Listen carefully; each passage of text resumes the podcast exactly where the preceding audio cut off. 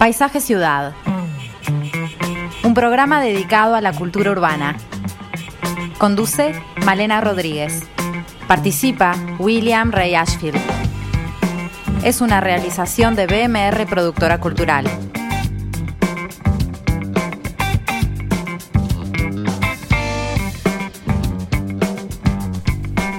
Muy buenas tardes a todos. Es un gusto estar aquí nuevamente recibiéndolos para comenzar Paisaje Ciudad. Y hoy vamos a hablar de algo muy nuestro, algo muy querido y compartido por todos, como es la Feria de Tristán Narvaja. Todo lo que fue creado por Dios, todo lo que fue hecho por los hombres, fue hecho con el propósito secreto y desconocido, hasta para ellos mismos, de un día ir a dar a la Feria de Tristán Narvaja. ¿Quién dijo esto? Bueno, esta frase eh, tan solemne y original es del historiador Enrique Mena Segarra, que era un asiduo concurrente a la feria, y que es recogida esta frase por Ricardo Cosano en su libro Así en la feria como en la vida, historias de Tristán Narvaja. Un libro muy interesante con testimonios que están realmente muy buenos y que se puede comprar solamente y a propósito, como lo dispuso el autor, en los distintos puestos de libreros de esta feria. Es un libro que se presentó el año pasado en ocasión del 150 aniversario. Y bueno, la feria madre, como le llaman, es comparable a muchas otras ferias del mundo. Cada una tiene una impronta definida y propia, y nuestra feria Tristán Narvaja también. Miles de personas de distintos puntos de la ciudad y del mundo van a esta calle, eh, a estas calles, porque son varias, eh, según Cosano, llegan a ser una cincuentena de cuadras ahí en, el barrio de Cordón. Y es una feria que lleva el nombre de un jurista argentino que vivió muchos años en Uruguay y que fue quien, entre otras cosas, redactó el Código Civil. En realidad este abogado se llamaba José Patricio Narvaja, pero como era muy creyente adoptó el nombre de Tristán y así es como se lo conoce. Y bueno, eh, esta feria que tenemos ahí disponible, eh, cerca, es un fenómeno realmente impactante desde muchos puntos de vista. Por su antigüedad, por la multiplicidad insólita de productos y personajes que podemos encontrar allí, por el espesor cultural que alberga y porque es un ejemplo de convivencia, precisamente de código civil, pareciera como que tuviera algo que ver. En términos espaciales es gigantesca y de límites difusos, de hecho es una de las ferias de su tipo más grandes del continente. Eh, bueno, pueden llegar a, a recorrerla en 14 kilómetros, decía también Cosano, que ellos lo tienen estudiado. Es tan importante que fue declarada Patrimonio Departamental en 2013 y ahora está eh, en marcha la idea de valorarla como Patrimonio Inmaterial del Uruguay. ¿Qué es exactamente un patrimonio intangible? ¿Qué hay entre esta Narvaja que la hace digna de esta condición? Sobre esto vamos a estar hablando con la antropóloga Leticia Canela. Pero antes vamos a profundizar en este tema patrimonial desde la óptica y el saber de Willy Rey. ¿Cómo andas, Willy? ¿Qué tal, Malena? ¿Cómo andás? Bien. Bueno, sí, yo más que desde un enfoque patrimonial me gustaría darle un enfoque un poquito histórico eh, o, o, tratar de descubrir ciertos vínculos eh, de desarrollo que tiene la feria en el espacio público. Eh, desde tiempos muy antiguos y con fuerte desarrollo en el mundo medieval, el espacio público ha sido eh, muchas veces eh, el lugar del mercado. Las plazas, las calles y ya en el siglo XIX los parques, las áreas verdes, fueron escenarios tradicionales para ese tipo de organización que los iberoamericanos solemos llamar feria. Eso yendo muy, muy atrás en el tiempo, ¿no? Sí. Como que el mercado era el lugar donde era el encuentro. Era claro, es decir, eh, estaban los lugares abiertos como podría ser el Ágora Ateniense, el Foro Romano, pero muy cerca del Foro Romano, por ejemplo, Trajano, uno de sus emperadores, va a construir el mercado de, de, de Roma. Pero bueno, eso es un edificio y ahí es cuando empieza un poco la, la, la diferencia, ¿no? Es decir, cuando la, la, función ingresa en un cuerpo arquitectónico. Es como una, mucho más formal y, y, pierde esa frescura sí, del... Eh, claro, y de esa condición urbana mm. que tiene, ¿no? En el Montevideo colonial eh, ya encontramos obviamente esta, este, este mercado al aire libre, que son las ferias, en un espacio muy protagónico de la ciudad como era la Plaza Matriz. Es decir, la Plaza Matriz era lugar en las mañanas de mercado, eh, mercado de verduras, de carne, de otros alimentos, también del vino y el aguardiente, que eh, las carretas ingresaban desde las chacras al corazón de la ciudad, que era precisamente la Plaza Matriz. Con el tiempo esta feria pública va a ir encontrando otros ámbitos más específicos, y pasa lo que decíamos antes, eh, van a ser menos protagónicos mm, de, respecto de la importancia que tenía la Plaza Matriz en la ciudad, y va a eh, comenzar a zonificarse la idea de, la feria, y van a empezar a ganar determinados lugares.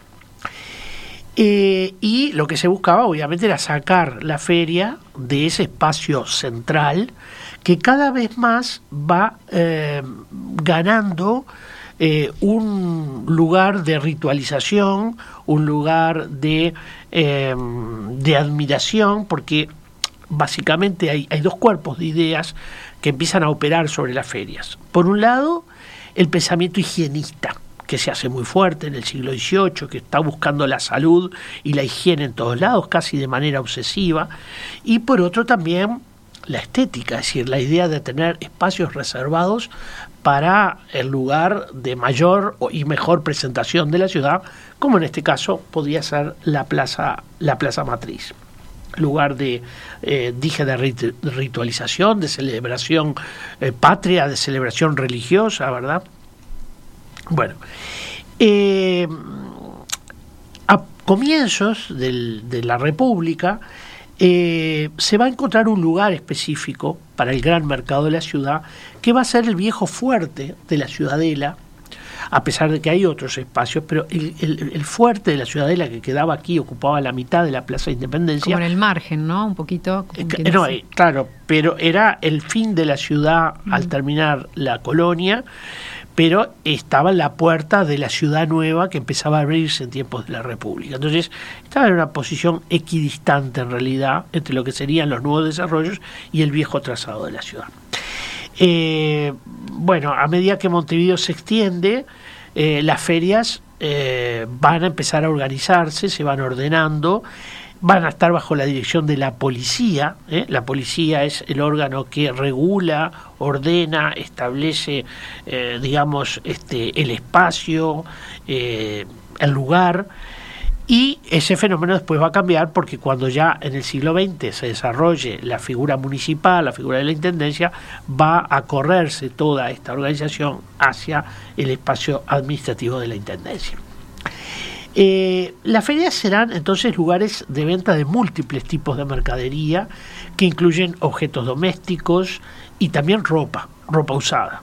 Es bueno recordar que en sus inicios un personaje muy citado aquí, en este lugar, que es Francisco Piria, eh, gran empresario que se va a enriquecer y que va a ser un protagonista enorme en lo que hace a la construcción y transformación de la ciudad, comenzó su actividad comercial en aquel viejo fuerte que estaba en la Plaza de Independencia, eh, transformado en mercado con un puesto de venta de ropa usada, etcétera. O sea que es un individuo que, que va a ser un proceso de crecimiento exponencial en términos económicos, pero parte de la feria. Como tantos otros, incluso personajes de la vida política eh, contemporánea que tuvieron sus inicios en el espacio de la feria. A comienzos del siglo XX, eh, bajo la égida del vallismo y ya yo diría en el momento de mayor intensidad de las ideas higienistas, se crean múltiples mercados en todo el país. Hay mercados en Paysandú, en Salto, en Artigas, ¿verdad? que se van generando como los espacios específicos donde esa actividad que se cree puede ser una actividad riesgosa, tiene que desarrollarse de manera controlada, acotada, este, digamos, en el interior de un edificio. Pero las ferias, sin embargo, continúan funcionando y van a ser en alguna medida importantes reguladoras del precio de mm, los bienes de primera necesidad y eh, por supuesto eh, van a, darle al espacio urbano un elemento muy caracterizador. Casi diríamos que la constitución de ferias es un elemento muy muy propio de muchas ciudades latinoamericanas, pero esa movilidad que tiene las ferias en Montevideo es enormemente singular. Las ferias con sus sonoridades, con sus informalidades, pero también con sus elementos recurrentes, van a eh, ser una constante que no para de, asombrarnos. Un capítulo muy especial dentro de este mundo ferial lo merece sin duda Tristán Narvaja, nuestra gran feria, nuestra gran marca registrada en materia de ferias.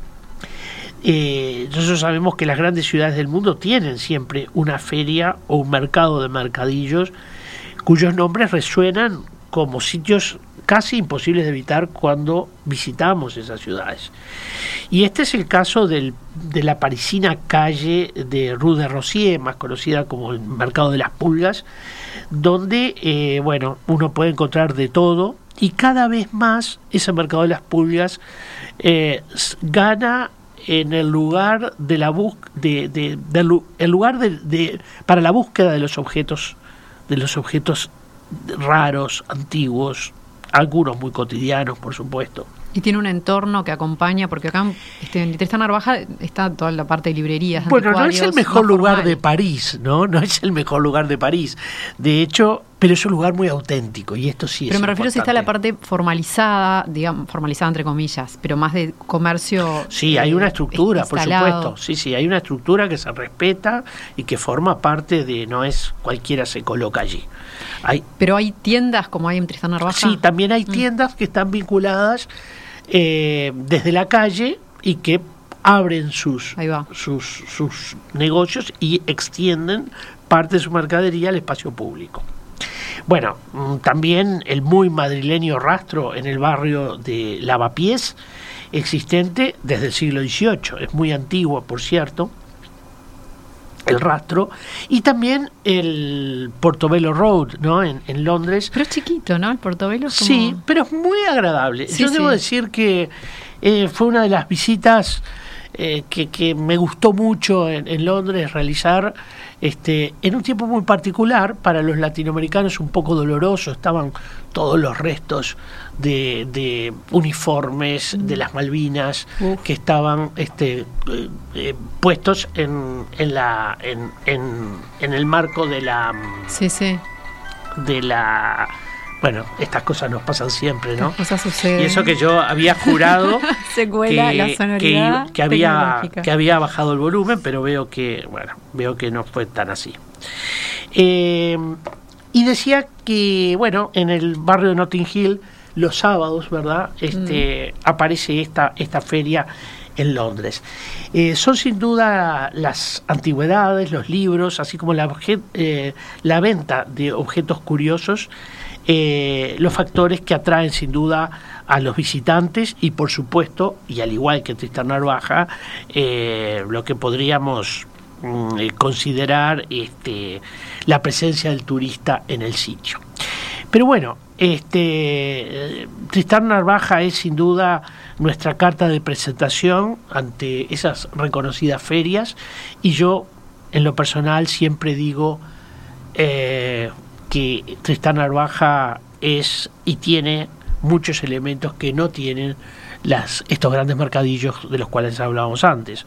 Eh, tiene una, por ejemplo, eh, en algún momento lo tuvo, ahora quizá no lo tenga tanto, una presencia del libro que, que es muy particular. Eh, le suelo suelo pelear a un amigo madrileño diciéndole eh, hay mayores libros y mejores libros en Tristán Narvaja que en el rastro. Debe ser todo un tema también que esté cerca de la Facultad de Derecho, ¿no? Eh, y de muchas librerías y de, bueno, y de la Facultad de Humanidades también, o sea, es como que es un entorno universitario que seguramente hace que, todo el tema del libro sea más fuerte. Y y bueno, a raíz de eso también muchas librerías, ¿no? Es decir, si alguien pensara dónde está el zoning de librerías más importantes de Montevideo, está en Tristán Narvaja. ¿eh? Debemos tener cinco o seis librerías o más quizá este, en ese lugar. Bueno, vamos a seguir ahondando en este tema con la antropóloga Leticia Canela, pero antes nos vamos al corte. Nos pueden llamar al 091-525252, más bien dejar un mensaje, no llamar.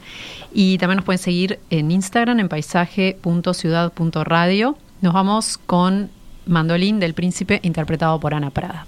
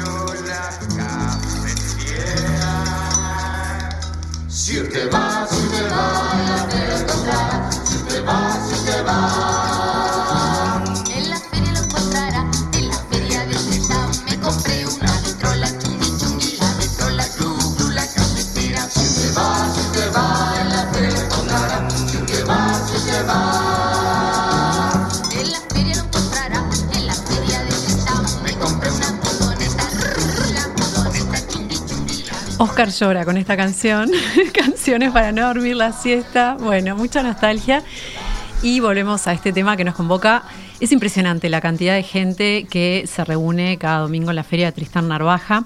Hay algunas eh, estimaciones. Eh, Cosano, por ejemplo, estima en su libro que son unas 20 o 25 mil personas que acuden en baja temporada y en alta el doble de gente. Es muchísimo. ¿Por qué es una feria valiosa? ¿Por qué se está trabajando para que se la valore como patrimonio inmaterial de Uruguay? Bueno, para hablar de este tema estamos con Leticia Canela, que es licenciada en Ciencias Antropológicas por la Facultad de Humanidades y Ciencias de la UDELAR, fue docente, es investigadora, exdirectora del Museo Nacional de Antropología y ahora está a cargo del Departamento de Patrimonio Cultural y Material de la Comisión de Patrimonio. Bienvenida, Leticia. Hola, ¿qué tal? ¿Cómo estás? Muy bien, contanos un poco sobre estos conceptos de patrimonio. Eh, ¿Qué es el patrimonio intangible o patrimonio inmaterial? Porque se puso de las dos maneras, pero es mejor hablar de inmaterial, ¿verdad? Sí, son, son deliberaciones de, la terminología. Mira, eh, son categorías relativamente nuevas del patrimonio. Eh, UNESCO eh, declara en la Convención de 2003 esta categoría del patrimonio inmaterial. Por supuesto que el patrimonio cultural es, es un todo, pero a los efectos de su trabajo y de la metodología de abordaje, ¿verdad? Y, de las especialidades técnicas que se necesitan, se va diversificando, ¿verdad? En patrimonio material o inmaterial, o podemos decir arqueológico, paleontológico, arquitectónico. Acuático. Acuático, ¿verdad? Son categorías, no es, no es que el patrimonio eh, esté dividido, sino que se necesitan especialistas con abordajes diferentes y sobre todo también eh, aproximaciones a su protección, a su, salva, a su salvaguardia o conservación diferentes, esencialmente diferentes. Cuando hablamos de patrimonio inmaterial, eh, en realidad UNESCO nos invita a, tomar una reflexión sobre los procesos de globalización o, o de afectación de muchas prácticas o conocimientos populares tradicionales que tienen que ver con festividades, con conocimientos artesanales, conocimientos de la, de, la producción eh, de alimentos. Eh, es, un, es, un, concepto bastante vasto y también con espacios, ¿verdad?, de, un valor simbólico, que están afectados por la globalización, por la inmigración, por la pobreza, por las guerras, ¿verdad? Y que... Que también se nutren de todo eso. Bueno. De la eh, inmigración, por ejemplo, ¿no? Bueno, sí, pero eh, digamos que por supuesto que la emigración tiene esa doble cara, pero también a veces se pierden con las emigraciones masivas, por ejemplo, en áreas de zonas de conflicto, de guerra, ¿verdad? Entonces, eh, de alguna manera, este, UNESCO puso su mirada en que, qué pasaba con esos, con esas prácticas culturales vivas, ¿verdad? Que muchas, veces no tienen un registro, ¿no? Que, es decir, desde las ciencias sociales, sobre todo la antropología, se trabajaban esas prácticas, pero no desde una mirada patrimonial, porque cuando hablamos de patrimonio no es solamente declarar algo, sino tomar acciones para su salvaguardia y para su protección. Cuando estamos hablando de prácticas vivas, eso se complejiza, ¿verdad? Porque la cultura es dinámica. Por lo tanto, eh, nunca es estática. Nosotros no podemos guardar en una caja el fenómeno cultural, ¿verdad? No podemos cosificarlo, este, ¿verdad? Eh, congelarlo. El proceso siempre es dinámico. Por lo tanto, eh, se complejiza bastante esa mirada que tenemos que ver sobre determinadas prácticas culturales. Como te decía, nosotros en la Comisión de Patrimonio estamos trabajando con diversos fenómenos que tienen que ver con, las prácticas del patrimonio inmaterial. Por decirte ejemplos, la eh, por lo menos de lo que hemos inventariado, ¿verdad? Eh, más allá, obviamente, de tango y candombe, que como ustedes saben está declarado patrimonio no solo del Uruguay, sino también de la humanidad, está en la lista representativa de UNESCO. Eh, también la payada, que es eh, patrimonio del Uruguay y del Mercosur. Pero más allá de estas prácticas o géneros musicales, hay otros que también se han inventariado y también otros conocimientos, como por ejemplo la huasquería, por salir de la música, ¿sí? para darles otras ideas, ¿verdad? Eh, o, por ejemplo, este, estamos trabajando con los espacios eh, tradicionales y simbólicos del deporte por decirles, eh, por salir de, digamos, de, lo obvio, o algunas festividades, ¿verdad?, que pueden ser religiosas o no. En fin, hay muchos, este, digamos, ámbitos donde podemos nosotros aplicar este concepto del patrimonio. Y también los espacios, algunos espacios que tienen un, poder simbólico, un poder identitario, como puede ser la Feria de Tristán Narvaja, eh, podemos mirarla y abordarla desde la óptica del patrimonio. ¿Y cómo se trabaja? ¿Cómo es ese proceso de valoración? Bueno, en primer lugar, este, contarles que, nosotros recibimos una solicitud del colectivo cultural de la Feria de Narvaja, como se autodenominan, en el 2020, a partir que nos presentaron a, la Comisión de Patrimonio, se generó un expediente y a partir de allí nos comprometemos a hacer el primer paso que se debe hacer antes de, antes de realizar cualquier tipo de declaración, que es un inventario de la práctica. ¿Qué significa? Describir el estado de, situación de, lo que queremos eh, eventualmente patrimonializar. Eso no está resuelto, después se verá si se patrimonializa o no, pero sí eh, se pone una luz ya con, con, que la práctica esté inventariada. En este caso, este espacio hay que inventariarlo. Estamos trabajando eh, con Iliana Castro y Guillermo Suárez, este, dos estudiantes de antropología y, colaboradores de este proyecto, que, bueno, haciendo este, este, este registro y a, su vez consulta. Nosotros cuando hablamos de patrimonio inmaterial, eh, digamos, la, metodología de trabajo del patrimonio inmaterial no implica solamente una, una mirada desde el punto de vista técnico, en este caso desde la antropología social. Por supuesto que la existe, pero no es suficiente. Debemos generar espacios de participación de los actores sociales involucrados. En el caso de la Feria de Tristán Narvaja es bastante complejo. Imagínate. Pues son muchos grupos. Primero, claro, tenemos una, una iniciativa de, de, este colectivo que es muy dinámico, son personas muy comprometidas con el fenómeno de la feria, que trabajan activamente, en fin.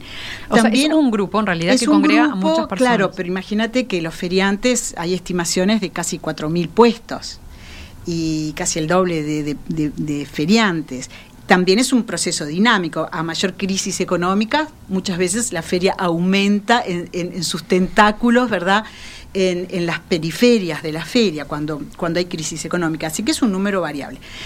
Entonces, y por ejemplo, por decirte otro actor, eh, la Intendencia de Montevideo. Tú mencionabas que fue declarada patrimonio departamental en el 2013, fue declarada por el gobierno de Montevideo. Eh, eh, obviamente es una declaración muy importante porque corresponde a un gobierno departamental. Este, sin embargo, no existe un, digamos, una fundamentación de esa declaración, por lo menos nosotros la solicitamos a la Intendencia y, no, no, no, fue encontrada. ¿De qué hablo cuando digo esto? Bueno, muchas veces son decisiones eh, que se toman desde el punto de vista político, atendiendo un hecho real, que es el fenómeno de la Feria de Tristán Narvaja, con toda la importancia que tiene, pero que de pronto no hay, este, ¿verdad?, la, debida fundamentación técnica, este, ¿verdad?, ¿Qué es lo que patrimonializamos? Eso, el inventario. ¿Cómo se construye ese, bueno, inventario? Lo construimos, ya te digo, de manera participativa. Por decirte algo, nosotros convocamos a talleres. El año pasado, tomando todas las medidas sanitarias del caso, eh, en el Ministerio de Educación y Cultura se convocaron a dos talleres con feriantes. Vinieron los feriantes. ¿Qué hicimos allí? Bueno, explicamos eh, la herramienta que significa el patrimonio cultural inmaterial en realidad es una, herramienta de, de, gestión de una práctica cultural. Pero eso no solo lo tenemos que saber los técnicos, también lo tiene que saber el protagonista del fenómeno. Así que, de alguna manera, era poner en conocimiento esta herramienta y ver si, esta, eh, si este enfoque es útil, ¿verdad? O no a determinados procesos que está viviendo la feria. Allí, además de nosotros presentar este, digamos, el concepto más teórico del patrimonio inmaterial, a su vez consultamos estos fenómenos de la consulta. Consultamos, bueno, cuéntenos ustedes, hacemos una especie de cuestionario, se organizan grupos dentro de este taller, y allí ellos señalaban, bueno, cuáles eran las características eh, que ellos querían resaltar de la feria, porque cuando hablamos de patrimonializar, ¿qué es lo que patrimonializamos? Es el lugar, es la diversidad de, esta feria, eh, es... Las este, prácticas. sí, las prácticas. La tradición, ¿no? Son muchas generaciones de gente que... Pero no podemos practicar, es decir, las generaciones no las podemos patrimonializar. Es decir, si queremos eh, patrimonializar este espacio, ¿qué significa? Lo, patrimonializamos y decimos, bueno, nunca más se puede mover la feria del de la calle Tristán Narvaja. ¿Significa eso? Significa que la diversidad de que me encuentro con diferentes artículos en cada paso, ¿verdad? Sí, ¿Cómo defendes eso?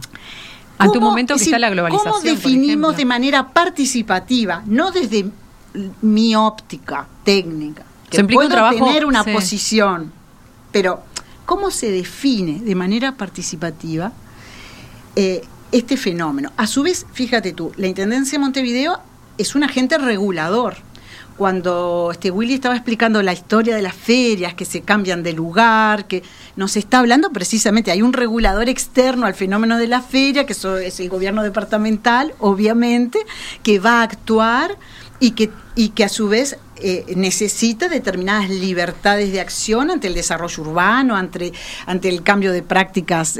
ahora, con el COVID, por decirles algo, eh, la Intendencia sacó de la vereda, este, retiró de la vereda una serie de puestos para que hubiese más espacio de circulación con motivos del COVID, ¿verdad? De, la regulación sanitaria.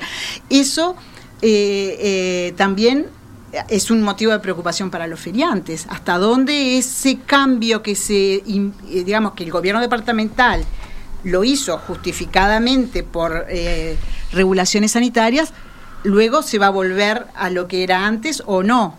Y eso afecta a la, a lo, a la esencia de la Feria Tristán Narvaja o no. Es decir, cuando uno va a patrimonializar o, o, desea patrimonializar, son muchas preguntas que nos debemos. No es eh, a, todos nos gusta la Feria de Tristán Narvaja, entonces le vamos a declarar patrimonio.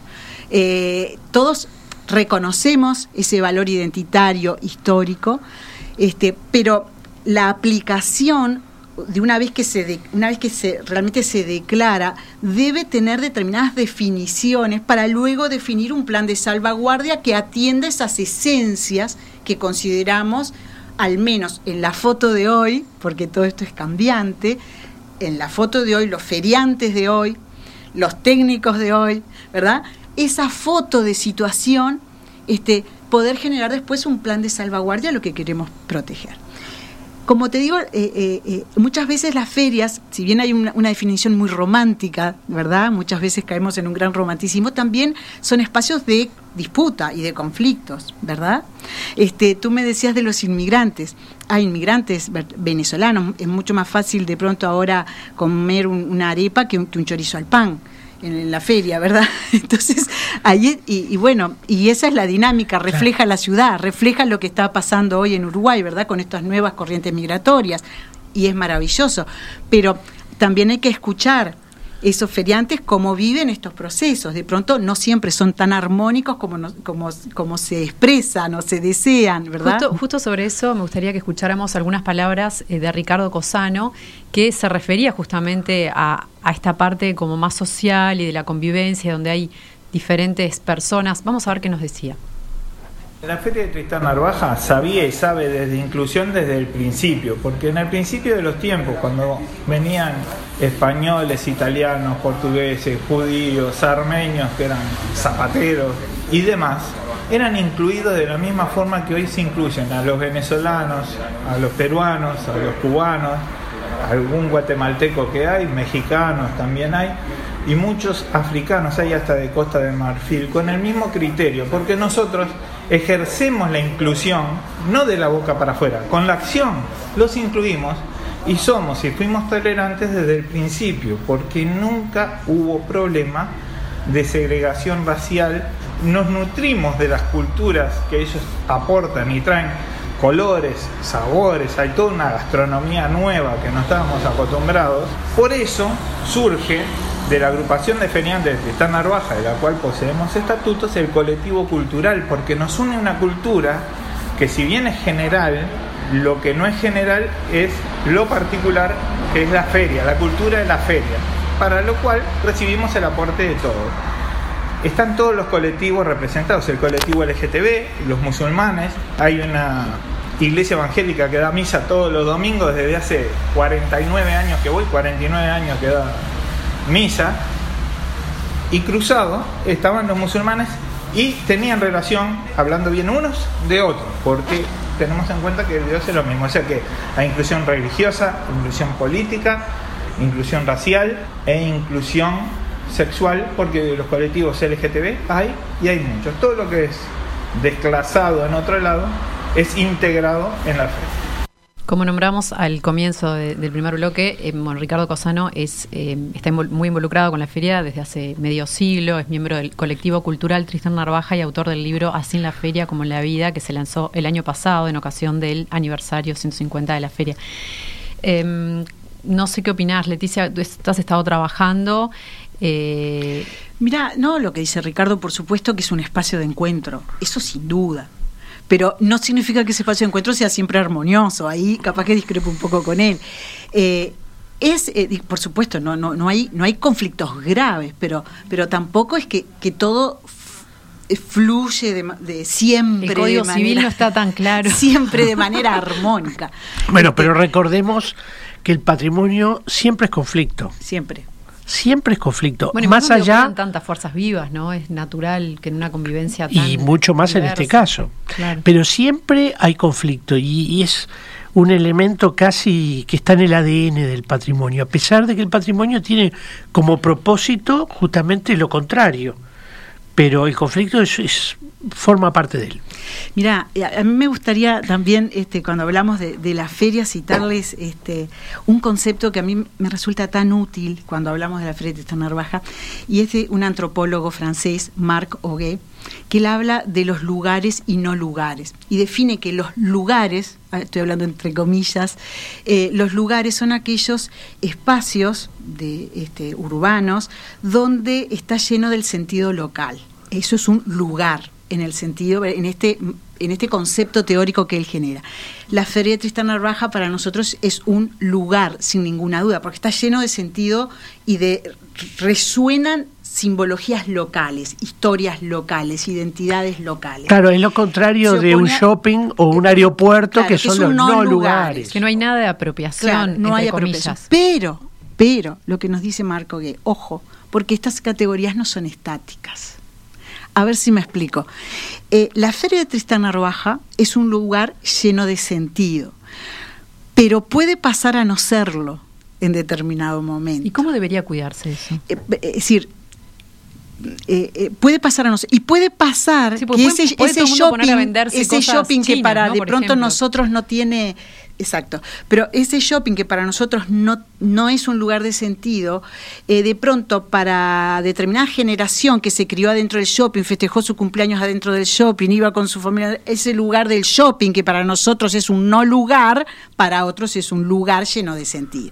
No son categorías cerradas. Entonces, como tú estabas diciendo, la feria al transformar también sus productos de venta, la feria es un fenómeno esencialmente económico pero la economía siempre, desde el origen de la humanidad, eh, está acompañada por fenómenos que trascienden lo económico, que tiene que ver con lo cultural, ¿verdad? Eso es desde, desde que el ser humano hizo un, intercambio entre un grupo y otro, pasó no solamente un bien material económico, sino que también pasó con él parte de su cultura. Entonces la feria, por supuesto, que sigue siendo. Pero, como tú decís, si nosotros hoy también vamos a, esta feria como a otras, vamos a ver muchos artículos que ya no tienen, es decir, muchos anticuarios que ya no están, librerías. Este, me decían la de Rubén, que, que, cerró, que era una librería que era parte del alma de, de, la feria de Tristán Narvaja, que cerró. Hay una transformación de la feria. Yo me pregunto, ¿podría haber un criterio que tenga que ver con lo usado y lo, no usado? Porque obviamente que lo usado tiene otra historia y puede tener otras particularidades de vender cosas usadas. La feria hace mucho tiempo que no solamente vende libros usados, ropa usada o el anticuario de objetos. O sea, o sea eso está realmente cargado de historia, ese tipo de objeto. Bueno, también siempre, eh, bueno, siempre no, pero en las últimas décadas vende fruta y verdura esta feria también tiene puestos de fruta y verdura. También hay eh, artesanías, hay artesanos que venden sus artículos artesanales que no son usados. Producen para la feria, en que producen para la feria y tienen sus puestos de venta en la feria.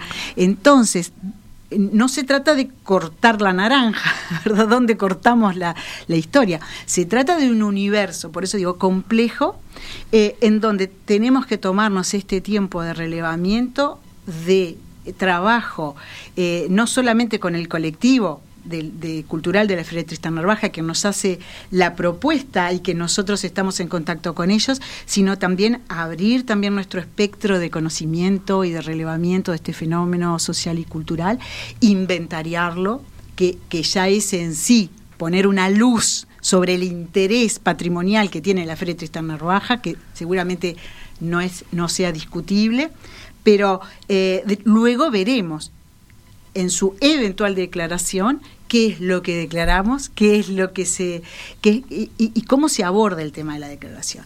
Por eso te decía, y, en, cualquier declaración, fíjate que tiene que haber una coherencia muy grande entre lo que hace en este eh, la Comisión de Patrimonio como institución con lo que también eh, eh, está haciendo la Intendencia de Montevideo, porque somos todos actores sociales este, que estamos interviniendo en un fenómeno que tiene vida propia ¿verdad? Este, y que tiene una, una larga trayectoria como de autogestión, por decirlo de alguna manera. Los feriantes se autogestionaban sus espacios, se cuidan, eh, ¿verdad? Este, a, veces hasta se comercializan esos espacios. O se los cuidan cuando uno falta. se los cuidan cuando uno falta, o, ¿verdad? Hay una serie de fenómenos de autorregulación que eh, eh, históricamente cada tanto se han visto cuestionados por una necesidad también del, del gobierno departamental de regular determinados procesos, como por ejemplo se prohibió la venta de animales todos fuimos alguna vez a comprar una tortuga, a comprar un pescadito. Mis recuerdos más lejanos, de ¿verdad? Todos fuimos. Eh, pajarito. Yo me acuerdo la primera vez que llegué a Montevideo, este, mi hermana me compró un pescadito en la feria de Tristán Narvaja cuando vine de San José. tortugas, claro. Y mi hermana eh, compraba tortugas. Y bueno, eh, y ahora no, y está muy bien. Está, no, creo que nadie esté en contra de esa situación que estaban los animales en la feria está muy bien. Pero entonces decimos, bueno, hay también un actor muy importante que son los, los agentes reguladores de estos fenómenos. Entonces, no es solo una visión, digamos, romántica, idealizada de los fenómenos de la feria, sino que tenemos que tener este, los pies sobre la tierra, mirar el fenómeno en toda su complejidad, en toda su dimensión, para que nuestras acciones tengan un fundamento. Bien, vamos al corte y vamos a seguir conversando sobre este tema. En la feria de me compré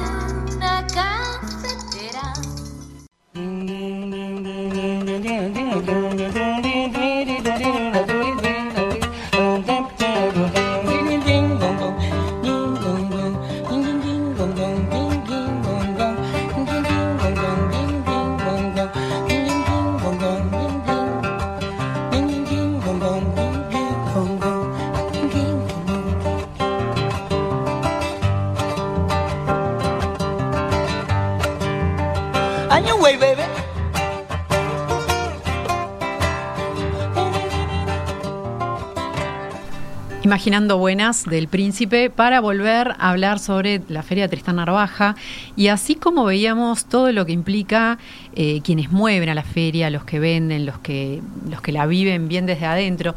También está la otra parte que también tiene que ver con el patrimonio inmaterial, que es quienes van a la feria y todo lo que se ha generado en torno a, este fenómeno.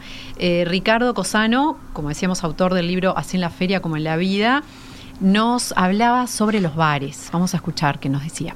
Referido a los bares y la feria, si bien en todas las esquinas había bares, hay tres a los cuales me voy a referir. El primero que me voy a referir, el que más me duele su cierre, es el bar Cancela, ubicado en la calle Paysandú y Fernández Crespo, donde Mena Segarra eh, corroboraba y revisaba sus compras del día, medallas, fotografías, libros que tuvieran todas sus páginas y había grandes tertulias de eruditos y sabios, entre las cuales participaba William Ray Ashfield, que está con ustedes allí.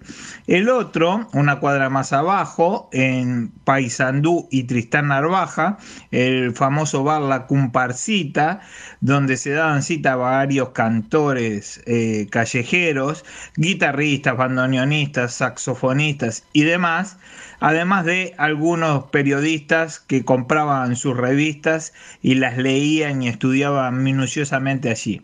Y el otro bar que sigue en pie es el Nuevo Polvorín que está desde 1956 ah, con las puertas abiertas al día de hoy. Es el más familiero, el más entrañable y con los parroquianos más fieles. Es un bar pequeño, pero en donde se encuentran también músicos callejeros y demás. Hay nuevos bares como el Bar Verde y la Tortuguita y bares de toda la vida como el Sportman, pero no en la cantidad en las que había hace 30, 40 años atrás.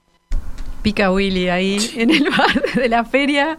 de- Contanos cómo sí, eran de esas Cancela. tertulias. Yo creo que eh, posiblemente las tertulias eh, debieron ser y, son todavía diferentes en función del lugar del bar y el vínculo de esos actores con determinados bienes de la feria. Sin duda que el Cancela, un bar ubicado en Paysandú y Fernández Crespo, estaba justamente en la esquina de eh, la cuadra de los libros. Entonces era muy frecuente encontrarse con grandes figuras de la intelectualidad. Eh, yo efectivamente fui eh, más de una vez a sentarme con, con Metol Ferré, con Juan Pibel, devoto, eh, también con Mena Segarra, por supuesto. Había una cantidad enorme de profesores, Juan Flo también, a veces se lo veía, profesores de la, digamos, de la, de la Facultad de Humanidades, cuya parte en el paseo de la feria, en el Cancela, era clave y eh, muchas veces le llevaba más tiempo la estadía en el Cancela que la estadía en la feria. Se comparaba mucho lo que se había comprado, se hablaba del autor, eh, se intercambiaba, eh, yo creo que era realmente un lugar para aprender, para escuchar. Todos estos eran bastante mayor que yo, pero me, me importaba mucho escucharlos y era muy ameno. Eh, creo que eso es una como una costumbre que igualmente existe, pero mm, bueno, asociado a la feria tenía sin duda un perfume muy particular. Y luego está todo el perfume internacional, ¿no? Porque son los turistas o son personas que están viviendo acá, pero son de otro país y que hay todo un, todo un mundo que. Sí, eso que- tiene, eso que tiene es que ver con, con este concepto que decíamos, ¿no? De, de lugares y no lugares. Cuando uno viaja, cualquiera de nosotros viaja, ¿verdad? Este busca de alguna manera ese color local. Es decir, no solo de pronto te quedas en un hotel que es una cadena internacional de hoteles y te gusta comer un desayuno internacional y no sé qué, pero cuando salís, querés ver algo que sea propio del lugar. Y en ese sentido, obviamente, la Feria Tristán Narvaja es un gran atractivo para el que viene de afuera, porque de alguna manera ve ese espejo del Uruguay, ese espejo de Montevideo, vamos a decir, porque a veces eh, pecamos de, de centralismo, ¿verdad? Es un espejo de Montevideo, creo yo, la Feria de Tristán Narvaja. Eh, eh, habrá otras ferias que reflejan otras realidades en el interior del país, pero es, es, un, es, un, es un espejo muy importante, esa diversidad, es, esos procesos de, de comunidades de inmigrantes, de comidas, de olores, de sabores, de, de música, de arte, de artesanías. Mucho trotamundo también, Por ¿no? supuesto. Gente interesante que, Claro. que, que encuentra en este lugar un lugar donde poder eh, tener una vida, porque bueno, pueden vivir de ciertas cosas mientras están de paso, o tiene también un poquito ese espíritu. Sí, sí, hay, hay artesanos que, muy libre. que son extranjeros y que tienden allí su, su manta y, y van a vender. Como decía Cosano, ¿no? Este, en general eso se da con, con mucha armonía. Eh, pero eh, evidentemente que eh, Uruguay, en, el, en el espectro de Latinoamérica, eh, tiene eh, no de pronto no genera estos espacios de, de identidad tan fuerte que sí los vemos en la Feria de Tristán Narvaja. Por eso también nos toca a todos la Feria de nos involucra a todos la Feria de Tristán Narvaja. Quiero, Este- qui- quiero comentar algo, eh, y que tiene que ver con lo inmaterial también, ¿no? El tiempo, la temporalidad, es una tradición que tiene más de 100 años. Eh, las relaciones con el sitio, eh, nosotros obviamente estamos hablando de algo que sucede en una calle que le da nombre, ¿eh? igual que en el caso de Portobello Road, por ejemplo, en Londres, que le da nombre a... Entonces ahí hay una relación materialidad y materialidad que, que es importante. Nos costaría mucho pensar la Feria de Tristán Narvaja si la trasladamos a Positos, por ejemplo.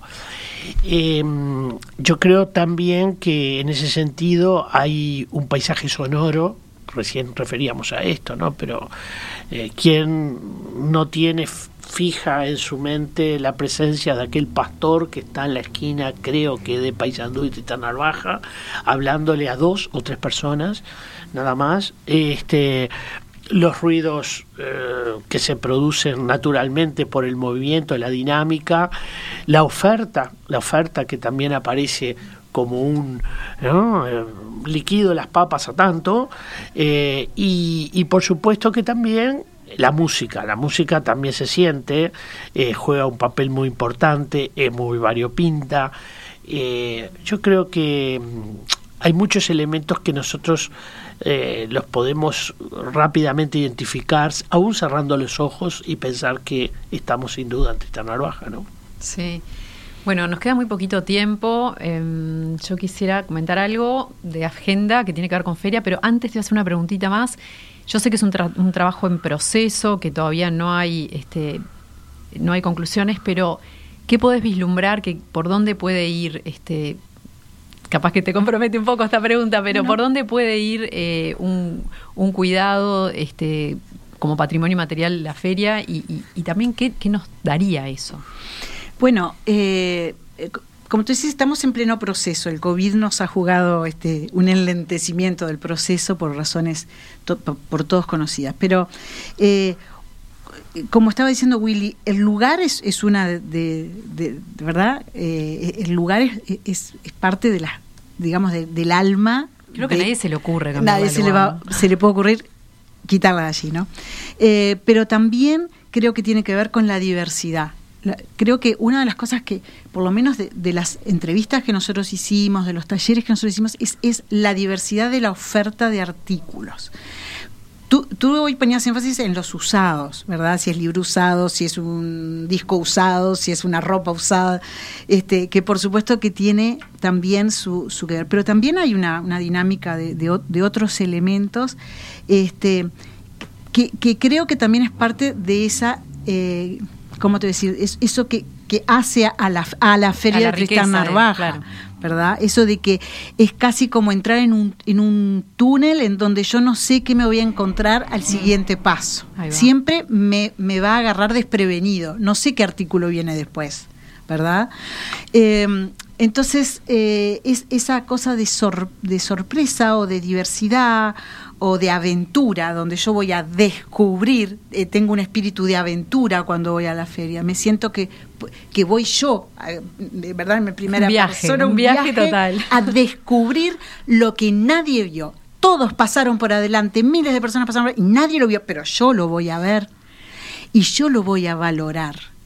Y ahí entra también, ¿verdad? Esa oferta. Sí, hay un juego como de identidad, porque Claro. uno va caminando Y- y, y va juego de resonando. y de descubrimiento de fantasía, porque siempre parece que yo lo vi por primera vez y qué tontos los demás que pasaron y no lo vieron y no lo compraron y yo sí y voy a conseguir un buen precio y también eso, ¿quién regula el precio de los objetos Sí, sí. usados? Total. Depende de la moda, depende de qué. Bueno, eh, pero vamos a estar trabajando y este y en unos meses podemos volver a conversar a ver en qué Buenísimo, estamos. vamos a ver qué novedades tienen. Bueno, les decía que hablando de agenda y hablando de ferias, durante mayo se está realizando una feria de arte que se llama Ganga, que significa Gran Arte Necesita Generar Alegría. Es una iniciativa que lleva adelante el Centro Democrático de Punta del Este y se trata de una muestra virtual donde se expone obra que está a la venta de más de 60 artistas uruguayos, artistas de peso, de distintas, distintos formatos, distintas disciplinas. Eh, bueno, Se compra por una ganga. se compra allí, ustedes tienen que ir y ver con qué resuenan y qué pueden lograr de precios. www.ccdpde, o sea, está. Pueden fijarse en nuestro Instagram mejor, o si no el Instagram de ellos que es arroba ccd.arte. Pueden seguirlos y ver qué, qué tienen para ofrecer. Bueno, la- realmente muy interesante todo lo que nos contaste, Alice- eh, Alicia, Leticia, perdón. Y Willy, nos vemos acá en una semana con un nuevo tema para hablar en, en estudios de paisaje y ciudad. Muy bien. Nos vemos, que pasen muy bien. Chao. Paisaje Ciudad. Un programa dedicado a la cultura urbana. Conduce Malena Rodríguez. Participa William Ray Ashfield. Todos los jueves a las 14 horas con repetición a las 21. En Radio Mundo 1170 AM.